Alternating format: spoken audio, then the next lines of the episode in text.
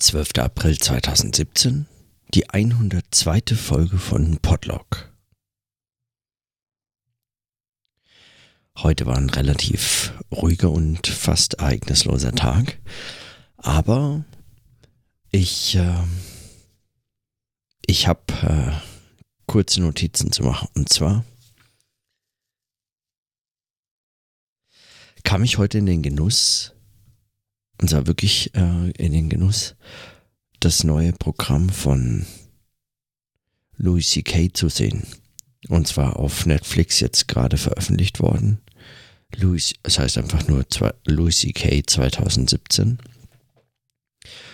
Und also seine Serie habe ich nur so ein paar Folgen geguckt, da kann ich, kann ich nichts zu sagen und ähm, aber ich habe äh, sein erstes, oder sein, für mich war das mein erstes äh, Louis C.K.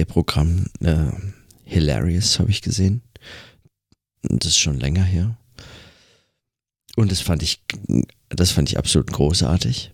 Und die danach kamen, äh, also eigentlich alle, die danach kamen, fand ich schlecht.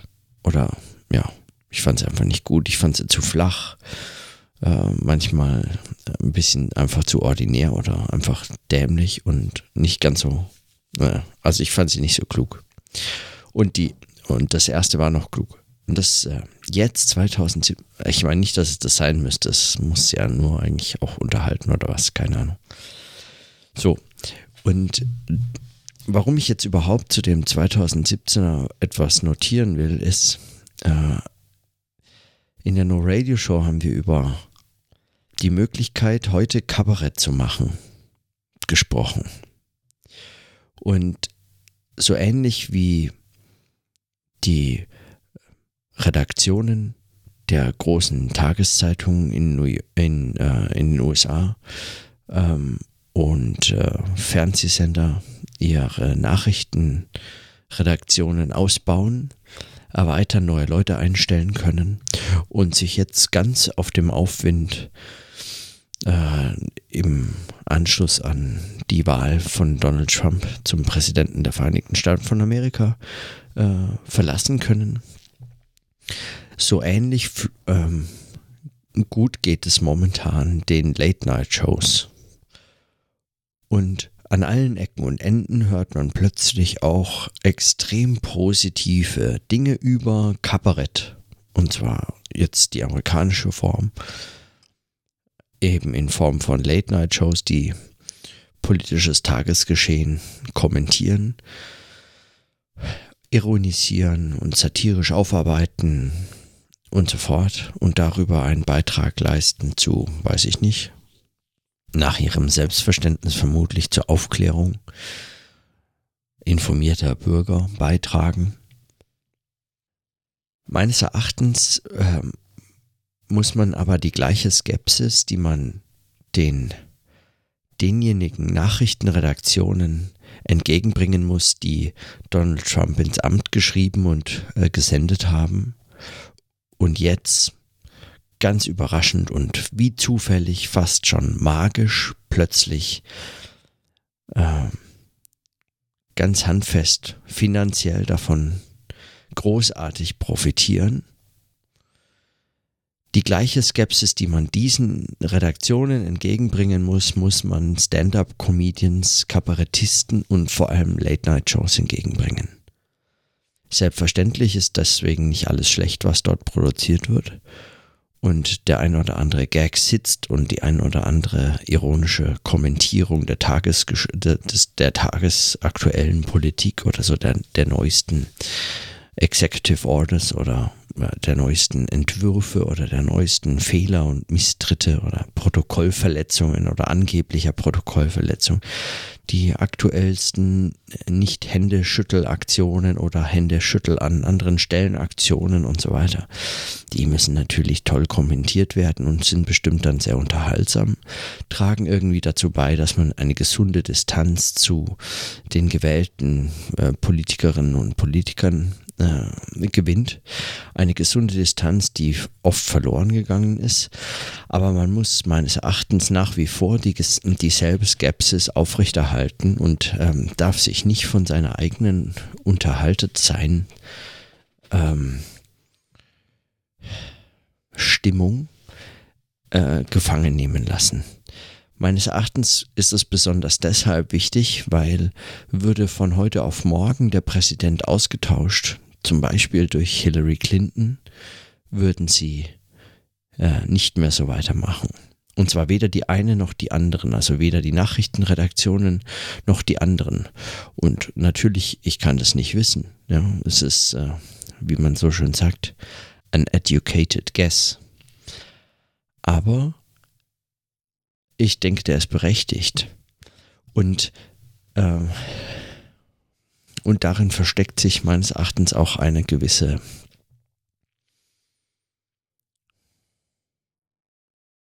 darin, also ich weiß nicht, ähm, ob man das so dramatisch beschreiben muss, aber meines Erachtens ist darin, liegt darin eigentlich eine der größten, vielleicht eine der größten politischen Gefahren, und zwar politischen Gefahren, also damit meine ich nicht, weiß ich nicht, zum Beispiel Gefahren eines äh, bewaffneter Konflikte oder ausbrechender Kriege oder sondern einer Situation, einer Gefahr für das Politische, beziehungsweise für die Möglichkeit eben politisch zu handeln, zu denken und äh, ja, daran teilzunehmen, teilzuhaben mitzubestimmen eben. Wie auch immer. Also all das. Dafür sehe ich genau in diesen eigentlich nunmehr durch die ähm, durch des Kaisers neue Kleider in den Hintergrund getretenen, latenten Zusammenhänge, die eben nicht ausgetauscht sind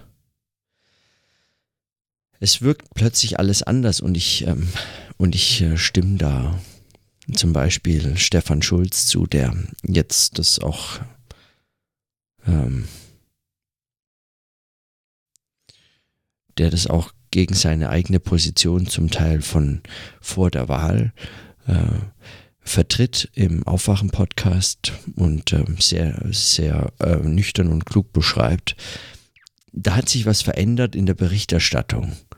Es hat sich insofern etwas verändert, weil, äh, weil jetzt wird berichtet, wie berichtet werden hätte müssen, schon vor der Wahl, zumindest zum Teil. Und äh, Thilo ist, ähm, Thilo Jung ist derjenige, der die Late-Night-Shows äh, begeistert konsumiert. Äh, nahezu eigentlich alle und. So, und, ähm, und daran meines Erachtens zeigt sich äh, ganz genau, was eigentlich da, was, was eigentlich sozusagen an der Oberfläche ganz offensichtlich sich verändert.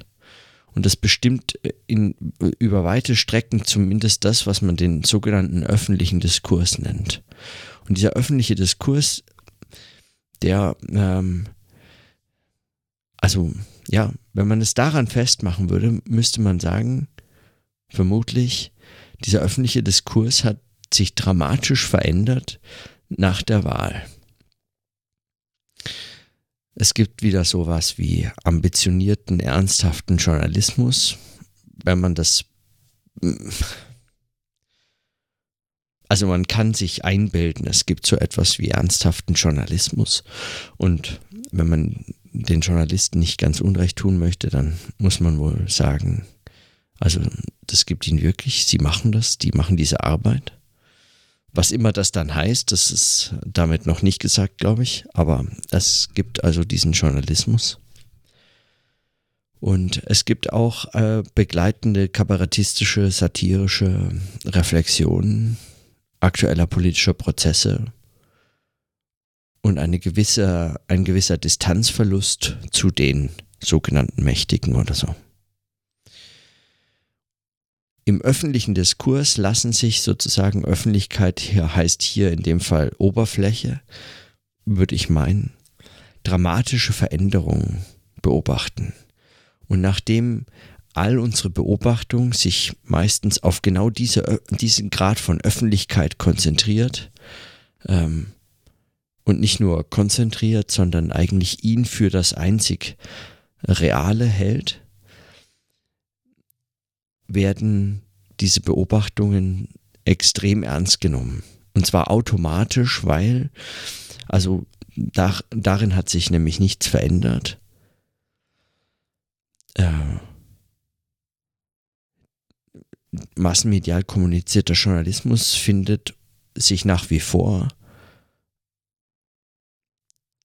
für, äh, für sozusagen, ähm, wie, soll, wie soll man sagen, für, für absolut relevant.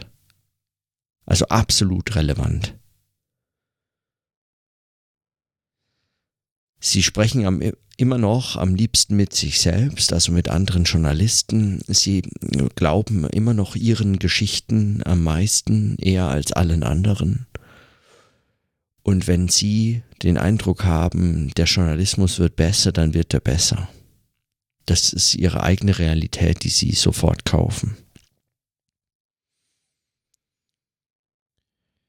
Und wenn sich der öffentliche Diskurs wandelt und das wiederum in den massenmedial kommunizierten journalistischen Texten und kritischen Auseinandersetzungen reflektiert wird und selbst von so, sagen jetzt schon einige, einige Abartigkeiten gewohnten Beobachtern wie Thilo Jung und äh, Stefan Schulz äh, dann beobachtet wird, dann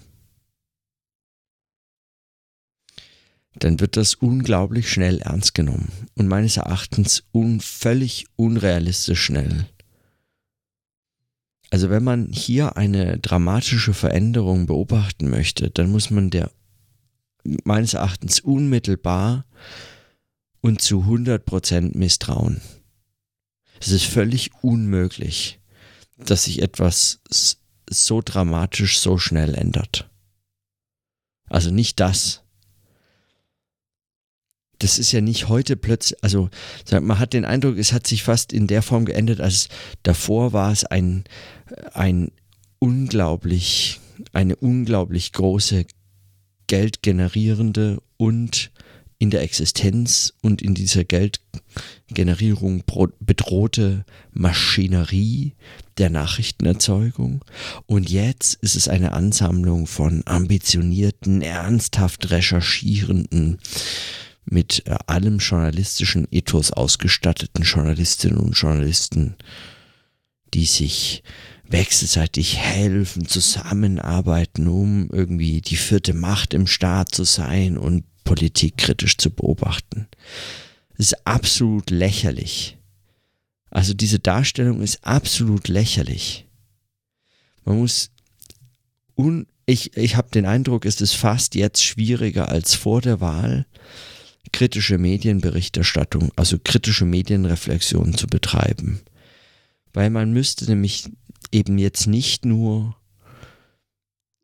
also was, was vor der Wahl schon sozusagen leicht ist und leicht war, was immer leicht ist, eigentlich fast nichts leichter als das, wirklich schlechte Berichterstattung als schlechte Berichterstattung zu bezeichnen, zu sagen, hier schaut ihr nicht genug hin, hier, hier seht ihr, was ihr sehen wollt, hier erzeugt ihr, was ihr, hier erzeugt ihr das Phänomen, alles was zum Beispiel mit Terrorismus zu tun hat, hier, hier seid ihr selbst euer eigener Gegenstand.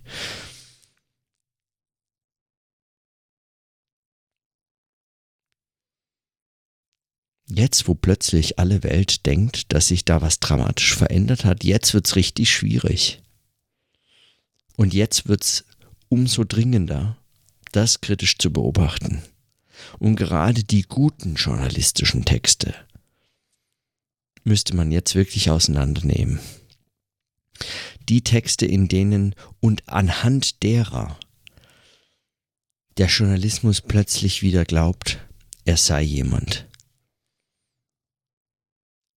plötzlich wieder zu verkaufen vermag, was davor als diese Geldmaschine offen zutage trat und vor aller Augen ausgebreitet dalag. Und zwar dalag im Sterben und jetzt plötzlich sich wieder zumindest vorübergehend aufrichten könnte.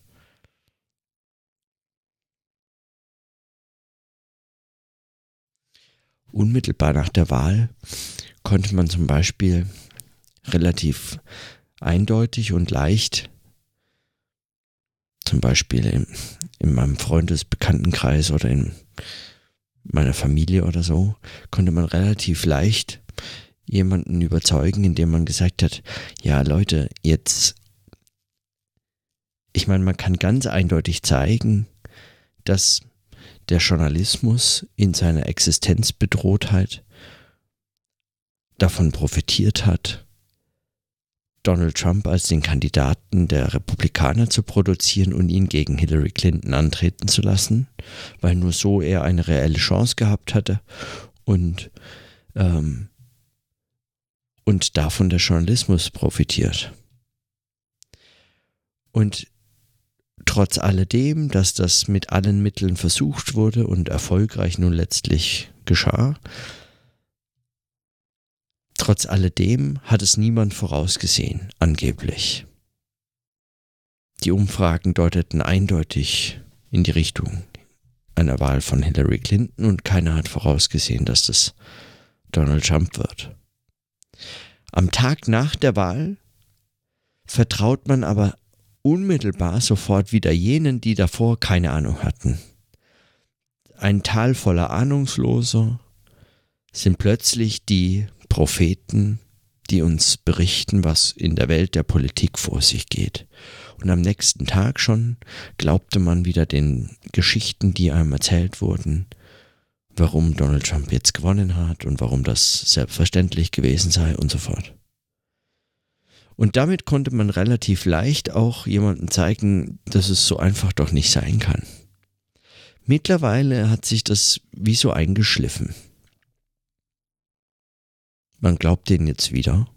Und wenn man darauf hinweist, dass sie nichts vorhergesehen haben und dass sie so gründlich daneben lagen und dass sie davor die ganze Zeit unfassbar krass schlechten Berichterstattungen also nichts, was man in Ansätzen auch nur Journalismus nennen kann, produziert haben, dann ist es wie unmöglich darauf zu zeigen. Und es scheint wie vergessen, dass, dass damit heute nur einfach noch mehr Geld verdient wird. Ich finde es, ich finde es schräg. Ich finde das wirklich das finde ich wirklich beängstigend schräg. Also wenn solche Dinge plötzlich wieder unmöglich werden, beobachtet zu werden. Wie sie wieder sozusagen verschwinden in so einer, hinter so, wie so einem Vorhang von guter, ernsthafter journalistischer Handarbeit. Ich will eigentlich letztlich momentan gar nichts mehr hören darüber, wie schlechte Berichterstattung nach wie vor schlecht ist, sondern ich möchte eigentlich, ich möchte eigentlich fragen können, was so gut an guter Berichterstattung sein soll.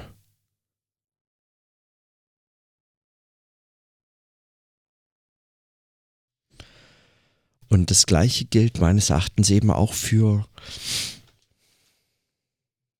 das gleiche gilt meines Erachtens eben auch für äh, Late-Night-Shows, Kabarett, satirische Aufarbeitung der Ereignisse und alle Kommentare eigentlich, die, alle Witze, die gemacht werden über Donald Trump. Das unfassbar langweilige, schlechte Witze. Billig zu, also billig zu bekommen. Man muss eigentlich nur die Presseerklärung, die Presseverlautbarung verfolgen, nicht mal besonders aufmerksam und einfach mitschreiben. Das würde schon reichen. Und ähnlich liebevoll sind dann diese Programme gestaltet. die Lacher sind garantiert. Es lacht, man lacht schon eigentlich automatisch. Das ist, das ist so ein bisschen wie diese Solidaritätsbekundung auf Facebook. In so sozialen Situationen lacht man sofort, weil wir ja nicht aus Versehen als dieser eine Trump-Wähler in den ganzen Demokratiefans gelten oder so. Ich habe keine Ahnung, was zu diesen, also ähm, vorauseilenden Übererfüllungen von ähm, kritischen Bewusstseinserwartungen oder so führt, die dann zu solchen absurden Lachern führen. Und man kann es überall beobachten, da muss man keine Late-Night-Show beobachten, sondern hm, dann kann man einfach Teil einer irgendeiner x-beliebigen Eröffnungsrede einer x-beliebigen Veranstaltung irgendeiner Institution ähm, daran teilnehmen. In sehr vielen dieser irgendwie versuchsweise locker rübergebrachten Eröffnungsworten, in denen der eine oder die andere äh, Vortragenden oder so eingeführt werden, wird dann mal flapsig ein kecker Spruch zu Donald Trump eingefügt oder so. Und der ganze Saal bricht ab vor Lachen. Es also sagen, es entspringt sofort zu einem, aus einem, aus einem,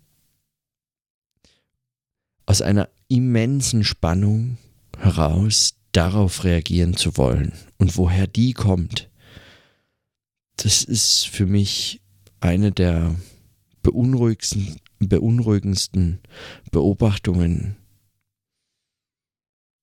dieser Tage, seitdem Donald Trump Präsident ist. Also ich habe das an Universitäten beobachtet, ich habe das in anderen Eröffnungen, ich habe es im Freundeskreis und im Privaten, ich habe es in New York, ich habe es äh, im Fernsehen, in Talkshows, in anderen Veranstaltungen, in, in im, also wirklich überall. Es ist einfach, wenn ein, wenn ein, äh, ein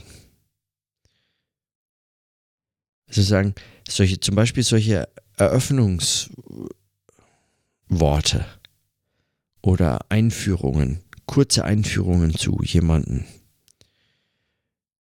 Die sind extrem langweilig, kein Mensch verzieht eine Miene und dann kommt ein Spruch zu Donald Trump und alles entspannt sich und löst sich in diesem Lachen.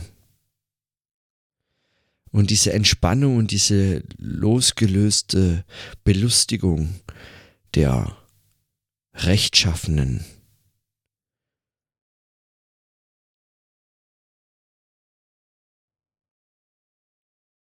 Die kommt so automatisch und so schnell,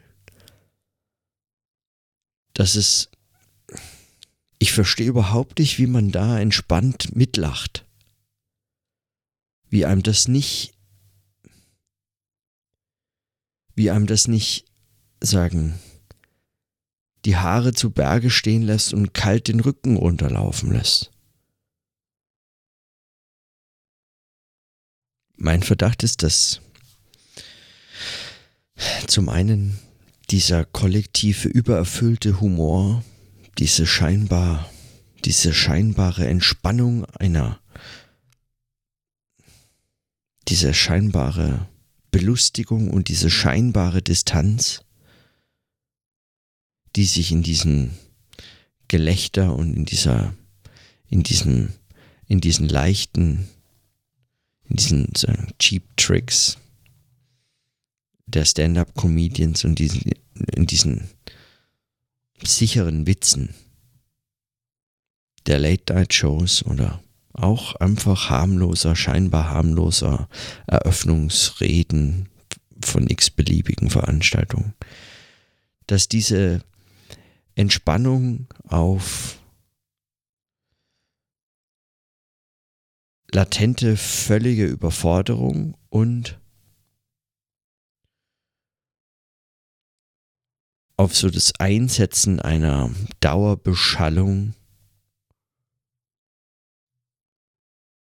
hinweisen, die Wirkung zeigt. Und zwar mehr und mehr Wirkung zeigt. Also was man zuvor beobachten konnte, noch vor der Wahl, dass nahezu global unisono gegen Donald Trump Position bezogen werden musste und für Hillary Clinton, auch weil man damit nichts zu tun hatte, also sich einfach beim besten Willen nicht damit identifizieren hätte können. Was geht's einen an, also als deutsche Bürgerin und deutscher Bürger? Also, also klar, das ist jetzt natürlich auf eine Spitze gebracht, also in der Formulierung. Natürlich geht es halt auch was an, aber anders nicht in der Form. Man kann sich da, also diese, diese Form von Emotionalisierbarkeit von so großen Bevölkerungsteilen ist einfach absurd. Die ist, die ist, die ist einfach, die, die wäre ansonsten einfach ein, ein Lehrstück für Wahnsinn, für so kollektive Wahnsinnsphänomene äh, oder so, meines Erachtens. Also egal, auf jeden Fall. Was damals schon wirklich beunruhigend war, weil also, aber noch irgendwie noch viel deutlicher beobachtbar. Es, es verschwindet in der Beobachtbarkeit, aber es wird eigentlich nur noch wahnsinniger. Also in diesem Gelächter drückt sich eben kein Verständnis darüber aus, was gerade geschieht in diesem Gelächter drückt sich nicht eine, eine, eine echte Distanz gegenüber Macht und Machtergreifung, gegenüber Überwachungsstaat, gegenüber faschistischen Diktatoren oder sowas aus, was er nicht ist. Also was auch so leicht in den USA nicht möglich, also so leicht nicht möglich ist. Aber egal, es, es kümmert keinen. Das kümmert keinen. Das scheinbar kümmert keinen. Dass es so einfach nicht ist, dass diese Vergleiche alle hinken, dass sie nicht nur hinken, sondern dass sie letztlich verdecken, was sie aufzudecken behaupten. Und dass dieses Lachen einfach ein, ein hohles Lachen ist, ein, ein Lachen Unverständnis. Es kann, das, und das ist nicht mal ein Vorwurf oder so, das würde ich niemandem vorwerfen wollen, da mitzulachen, weil er oder sie gerade nichts verstanden hat. Aber ich meine, es ist einfach, es ist einfach meines Erachtens krass besorgniserregend, dass es einfach eigentlich nur noch undeutlicher wurde, wie wenig man darüber versteht. Und in diesem Lachen drückt sich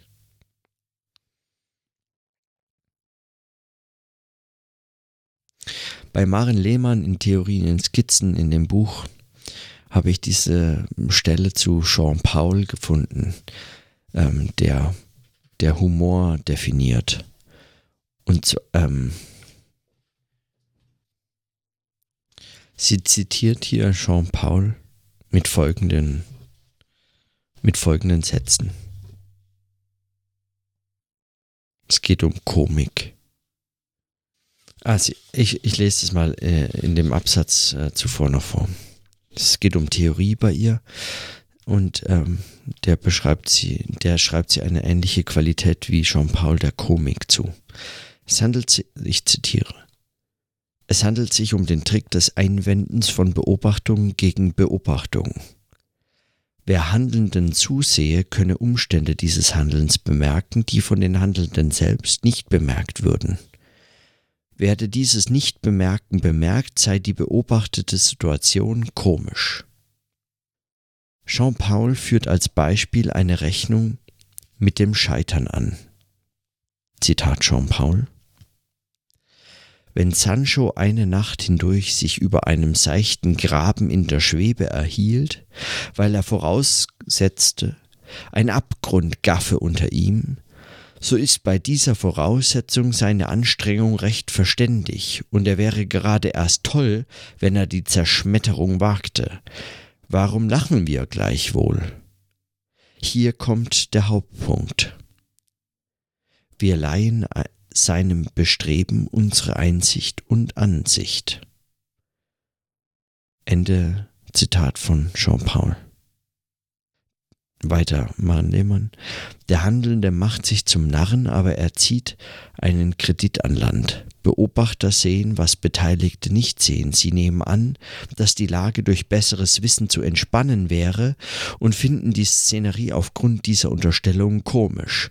Doch werden die Beobachter im Moment des Lachens selbst zu Beteiligten, weil sie ihrerseits auf das Eis sinnlicher Anschaulichkeit geraten. Alle Beteiligten werden in ein Irrspiel hineingezogen, dessen Gegenstand die Möglichkeit des Irrtums ist und das vom Tempo lebt. Die sinnliche Plötzlichkeit des Voraugenstellens stifte Ehen des Unähnlichsten, die als extrem unwahrscheinliche Brüche des Erwartbaren erfahren und daher letztlich aus Ratlosigkeit belacht werden. Gerade darin liegt wohl auch die zweifellos innige Verwandtschaft zwischen dem Komischen und der Theorie.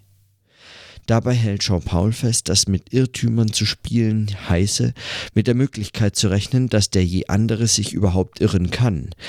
Zitat Jean-Paul, dem Wahnwitz ist nichts zu leihen. Vollendete Dummheit oder Verstandeslosigkeit wird schwer lächerlich, weil sie uns das Leihen unserer kontrastierenden Einsicht erschwert. Zitat Ende. Komik jongliert in Jean-Pauls Formulierung mit Augenblicken der Unterschiebung eines absichtlichen Verbindens oder Wahlhandelns. Sie ist ein Spiel mit kontingenten Rationalitäten. Sie unterlegt jedem Beobachter eine Folie, die ihn zum Komischen erhält, beziehungsweise die seine Lage, so verfahren sie auch immer sei, wieder lockert. Jean-Paul nennt das Subjektivität. Luhmann nennt es Selbstreferenz. So, vielleicht einfach bis hier. Ähm, es geht genau darum, dieses, dieser, dieses reflexhafte Lachen in allem, was momentan irgendwie eine Beobachtung der Mächtigen in Form von Donald Trump, und zwar nur in Form von Donald Trump, angeht. Diese Form des reflexhaften Lachens müsste besorgniserregender sein als jede äh, Erregung von Besorgnis. Und zwar schon deshalb, weil sie eben ganz im Sinne von Jean-Paul hier ähm, dieses Lachen verstanden werden muss als eine als eine sozusagen der, ein, der, der, der Situation geliehene Einsicht, aus der man sagen in der Differenz zwischen dem zwischen der Logik der Situation und der geliehenen Einsicht aus dieser Differenz, die unüberbrückbar ist, aus der Logik der Beteiligten, aus der Logik der Situation heraus ist diese Einsicht nicht erklärbar. Es bleibt unsichtbar, was einem selber als scheinbar außenstehender, unbeteiligter Beobachter klar ist. Zum Beispiel wie diese Geschichte mit Sancho, dass er ähm, eben nicht über einem Abgrund sich die ganze Nacht wach hält, sondern es ist ein seichtes, äh, er würde sich überhaupt nicht verletzen. Er muss sich nicht äh, da in der äh, waagrechten halten, um nicht abzustürzen, sondern er, er würde gar nicht abstürzen. Diese Einsicht leiht man dem, äh, dem beteiligten Sancho, der das nicht weiß und aus äh, der Differenz zwischen seiner Unwissenheit und unserer scheinbaren Wissendheit, also diese Differenz kann nicht anders als lachend übersprungen werden. Und aus diesem Sprung heraus, äh, in dieser Befreiung, in diesem Moment, der befreit sich, ähm, befreit man sich eigentlich aus diesem Widerspruch. Und jetzt, und jetzt ist die für mich entscheidende Frage ist, was ist hier eigentlich wessen Einsicht und was ist wessen Situation? Und mein Eindruck ist, dass sowohl Situation als auch Einsicht einfach ein unfassbar ähm, eigentlich ein unfassbar flaches, also deswegen auch vorhin des Kaisers neue Kleider, ein unfassbar flaches Konstrukt ist. Man leiht man hat schon keine Situation. Man beobachtet überhaupt keine Situation. Die Be und die Situation ist eine Konstruktion. Und zwar eine, in der ähm, über Monate eigentlich fast jetzt über Jahre hinweg der, der wahnsinnige Donald Trump, der Orangene oder so. Also da wird ja mit allen Stereotypen und, ähm, und oberflächlichen Merkmalen, die einem zur Verfügung stehen und eigentlich äh, auch im politisch korrekten Kontext überhaupt nicht zur Verfügung stehen, äh, argumentiert. Selbst äh, mit seinem Körpergewicht wird jetzt äh, äh, Scherze getrieben, was in den USA wirklich schwierig ist, weil so viele übergewichtige Menschen gibt selten in einem Land. Aber davon abgesehen hat man also äh, diese Kriterien äh, über Monate und Jahre hinweg äh, konstruiert, um ihn als den Wahnsinnigen darzustellen, als den man ihn jetzt fast schon nüchtern beschreiben kann. Also man muss ihn gar nicht mehr lustig als den Wahnsinnigen darstellen, man kann einfach ganz nüchtern, scheinbar nüchtern sagen, der Wahnsinnige und jeder weiß, wer ist gemeint, der Wahnsinnige in den USA oder so. Und er ist ein, ein absurdes, ein absurdes Moment in einem scheinbar demokratischen Kon Konsens, in einer Welt voller rechtschaffener Menschen, in der eigentlich bislang alles gut lief, in der alles gut war. Und in dieser Welt leben wir, scheinbar. Und in dieser Welt taucht plötzlich dieser Wahnsinnige auf. Und ihm scheint das völlig unbemerkt zu sein, dass er ein Wahnsinniger ist in einer Welt, in der alles gut lief.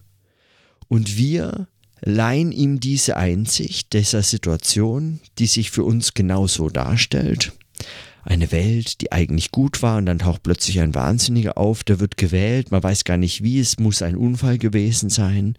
Äh, andere Wahnsinnige haben ihn gewählt und andere Unwissende, arme Unwissende und auch ihnen leihen wir unsere Einsicht und aus dieser Einsicht, die wir der Situation geliehen haben, die letztlich aber unverständlich bleibt, entsteht eine Differenz, die nicht zu überbrücken ist. Da ist nichts zusammenzubringen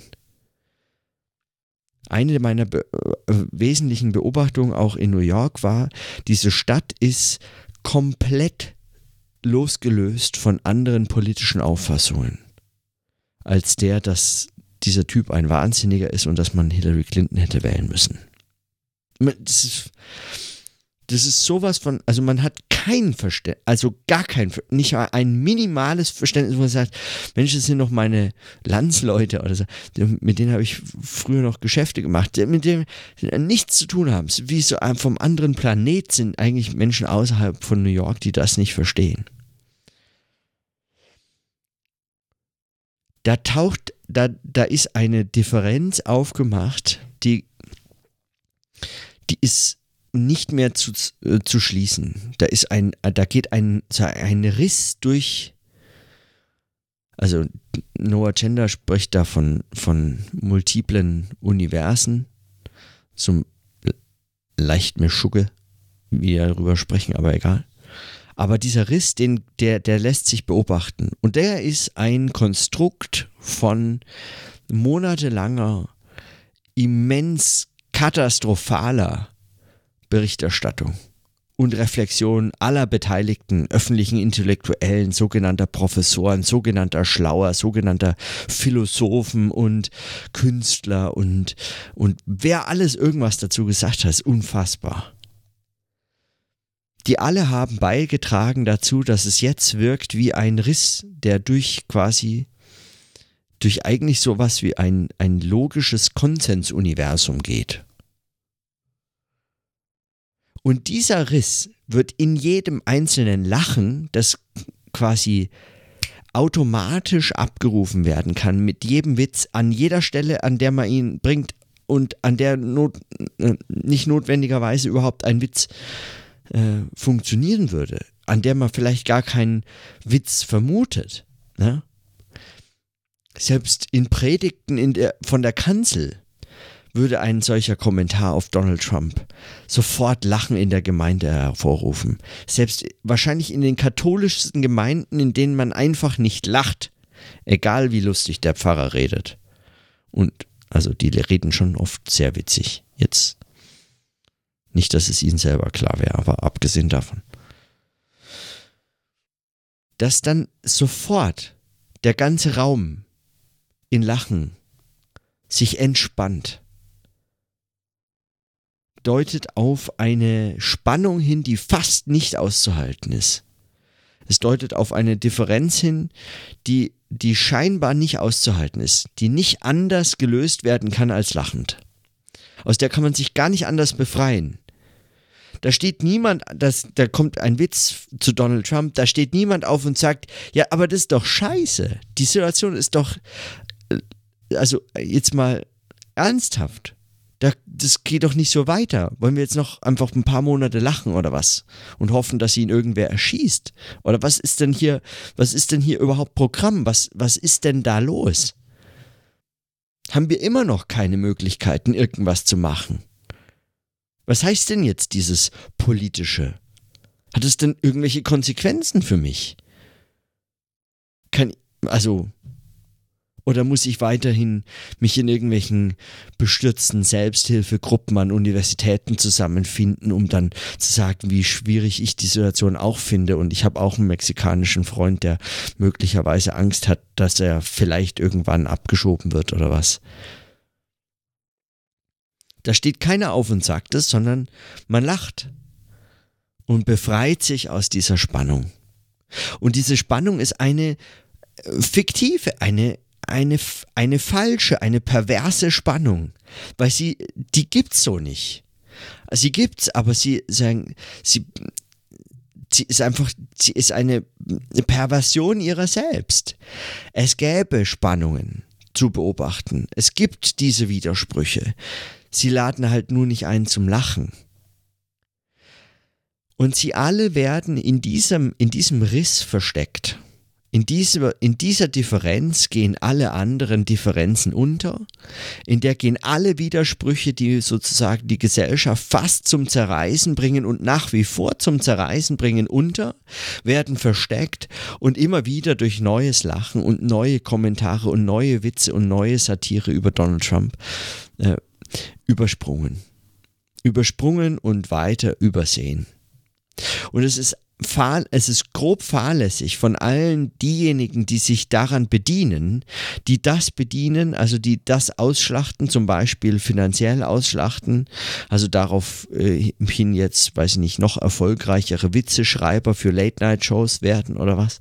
All diese Leute, die damit Geld verdienen, die solche Berichte schreiben, alle, die einen, einen pfiffigen Spruch zu Donald Trump bringen, um irgendjemanden, einen Gast einzuführen, eine Veranstaltung zu eröffnen oder irgendetwas. All jenen, all jene tragen dazu bei, dass genau das passiert, dass eigentlich der Rest völlig unbeobachtbar bleibt. Und er bleibt unbeobachtbar. Der wird nicht einfach nur nicht gesehen, der wird nicht einfach nur übersehen, sondern der wird dadurch unbeobachtbar. Ich, ich kann überhaupt nicht nachvollziehen, wenn das irgendjemand auch nur im Ansatz für eine Entspannung der Situation begreift, dass jetzt scheinbar der Journalismus wieder zu sich, was auch immer das sein soll, zu sich gefunden hat und wieder mit Anstand berichtet und wieder seiner Aufgabe gerecht wird. Da ist kein bisschen Optimismus angebracht. Jeder Optimismus ist Öl ins Feuer zu gießen. Jeder Optimismus ist Beitrag zur Falschheit, zu all dem, was wirklich gerade so dermaßen kaputt ist, in Trümmern liegt und einfach echt. Der Kaiser ist völlig nackt und er gewandet sich in dieser Nacktheit, als wären es die prächtigsten Umhänge. Wirklich, es ist mir ein, es ist mir ein absolutes Rätsel. Wenn der Journalismus beispielsweise jetzt nach Donald Trump gesagt hätte, okay, jetzt haben wir die Kacke äh, wirklich zum Dampfen gebracht, den Karren an die Wand gefahren, jetzt, jetzt machen wir anders weiter. Wir verzichten jetzt zum Beispiel mal drei Monate auf Geld, komplett, und überlegen mal, was wir machen. Wir schalten keine Werbeanzeigen mehr. Wir vergrößern auch nicht unsere Redaktion, sondern wir machen nichts. Wir überlegen jetzt einfach mal, was ist denn da eigentlich schiefgelaufen? Und wir versuchen das mal ein bisschen anders anzugehen. Wir machen es einfach jetzt mal anders. Wir schauen jetzt mal, was wir eigentlich nicht sehen. Was, was haben wir eigentlich jetzt lange nicht gesehen? Was haben wir eigentlich uns verweigert zu sehen? Und was haben wir dadurch verhindert, dass man diskutiert? Was haben wir eigentlich aus dem öffentlichen Diskurs die ganze Zeit rausgehalten? Und war das so eine gute Idee? Und damit meine ich eben nicht den jetzt hier und da mal auftauchenden kritischen Artikel oder die programmatischen Veränderungen in irgendwelchen großen Tageszeitungen, dass man jetzt plötzlich wieder kritische, regierungskritische, politikkritische, am Ende wirtschaftskritische Artikel schreibt, die sich total gut verkaufen und immens viel klicken im Internet und teilen und so weiter und so fort. Eben genau das meine ich nicht. Genau das meine ich nicht. Ich habe nicht den Eindruck, dass es jetzt gänzlich ausgeschlossen ist, dass sich tatsächlich irgendetwas zum, Ver zum Besseren wandelt. Weil sowas kann auch kippen, also man kann auch, also es können dadurch eigentlich auch Dynamiken ausgelöst werden, die selber nicht kontrolliert werden können. Also wenn man jetzt plötzlich quasi wie über Nacht das eine durch das andere journalistische Berichterstattungsprogramm austauscht, plötzlich ähm, nur noch ambitionierten Journalismus äh, produzieren möchte, dann könnte das, dann könnte das auch äh, unbeabsichtigten Nebenfolgen haben.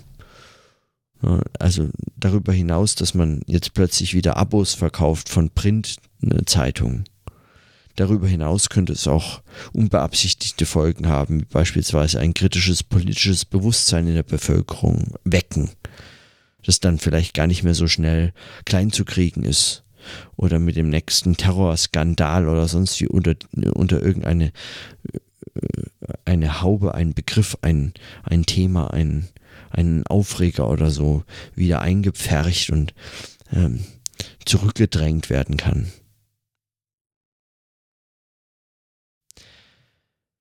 Ist nicht völlig ausgeschlossen, aber mein, aber ich habe, ich sehe, ich sehe, ich sehe überhaupt keine Anzeichen für Hoffnung. Und im Gegenteil, ich finde es extrem beunruhigend, was man beobachten kann. Eben dieses, und sei es dieses Lachen, seien es Gesetze, die durchgehen, unbemerkt. also, und, und Dinge, die nicht die nicht besprochen werden. Und der Modus, in dem das alles weiterläuft, nämlich einer der, was kümmert's mich? Es regt sich für mich das öffentliche Interesse. Es regt sich für mich auf. Ich mache ein bisschen mit. Ich reg mich hier mal auf, reg mich da mal auf und vor allem lache ich immer gern, wenn jemand mal einen tollen Witz über Donald Trump macht. Hm. Eigentlich wollte ich über Louis C.K.'s Programm sprechen. Ich glaube, das verschiebe ich auf morgen. Es ist einfach großartig. Louis C.K.'s 2017er Programm auf Netflix ist unglaublich großartig. Warum ich überhaupt von dort zu der aktuellen politischen Situation gekommen bin, ist, weil ich den Eindruck habe, Louis C.K. macht genau das richtig, was meines Erachtens Kabarett und Late-Night-Shows alle gerade durch die Bank falsch machen. Erwähnt Donald Trump natürlich mit keinem Wort. Was heißt natürlich? Es ist das Gegenteil von natürlich. 2017 erwähnt es mit keinem Wort diese Ereignisse und er spricht alle Themen an, die in den USA momentan Aufreger sind. Ich meine, er kommt auf die, das Programm startet, also es ist eigentlich unmöglich, sich davon zu erholen, aber so beginnt er sogar sein Programm. Er kommt auf die Bühne, sagt Danke, danke, alles klar, thank you, thank you. Und dann, you know what I think about abortion. So, so, fängt, so, so fängt er sein Programm an. Er kommt mit dem Satz, You know what I think about abortion auf die Bühne. Von dem Punkt an kann man sich eigentlich in einem so politisch korrekten Amerika nicht mehr erholen. Man fällt in die eine oder und das, und das genau skizziert er dann, also er seziert es eigentlich mehr, als dass es skizziert. Und zwar im Detail, also es nimmt er völlig auseinander es zerfällt sofort in diese Lage und er bringt so viele Themen von solchen politisch korrekten Spaltungen eben an diesem Riss entlang. Ähm, geht dieses ganze Programm meines Erachtens. Und es springt, wie sonst keiner, springt er einfach von links nach rechts über diesen Riss, als gäbe es ihn nicht. Und er tritt einfach allen vor den Kopf damit. Wenn es irgendeinen Grund für Hoffnung gibt, dann, dass das Publikum von Louis C.K. immer noch über Louis C.K. lacht. Okay, das ist vielleicht ein bisschen, bisschen arg. Pathetisch formuliert. Ja, und ich fand es halt einfach großartig. Also, was soll ich mal? Ich muss da, ich, ja, okay, also vielleicht rede ich nochmal über Louis C.K. und dieses Programm das gäbe mir Gelegenheit, das nochmal anzuschauen. Es ist absolut wert. Das ist wirklich, es ist, es ist so großartig. Es ist wirklich großartig. Okay. Ich belasse es für heute dabei. Das ist fast eine Stunde. In diesem Sinne. Dann bis morgen.